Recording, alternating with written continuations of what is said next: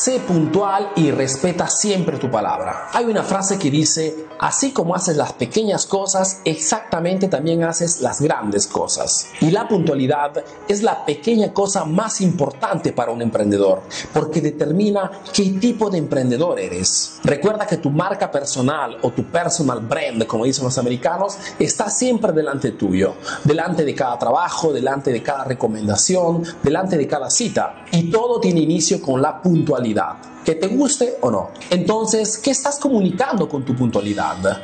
¿Que eres preciso? ¿Que eres correcto? ¿Que eres confiable? A ti la respuesta.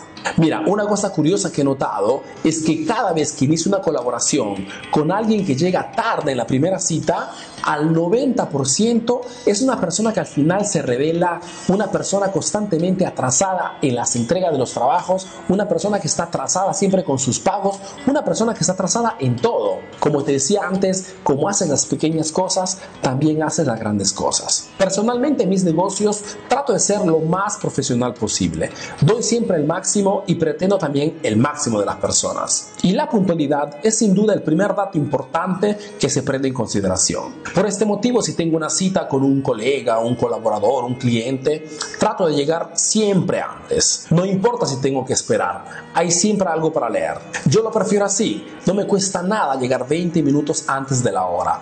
Me da tranquilidad, me permite preparar mejor el tema del encuentro y sobre todo me permite tener la situación bajo control. Entonces este año ten bien presente ese segundo mandamiento para ser un emprendedor eficaz. Sé puntual y respeta siempre tu palabra, que es la cosa más importante.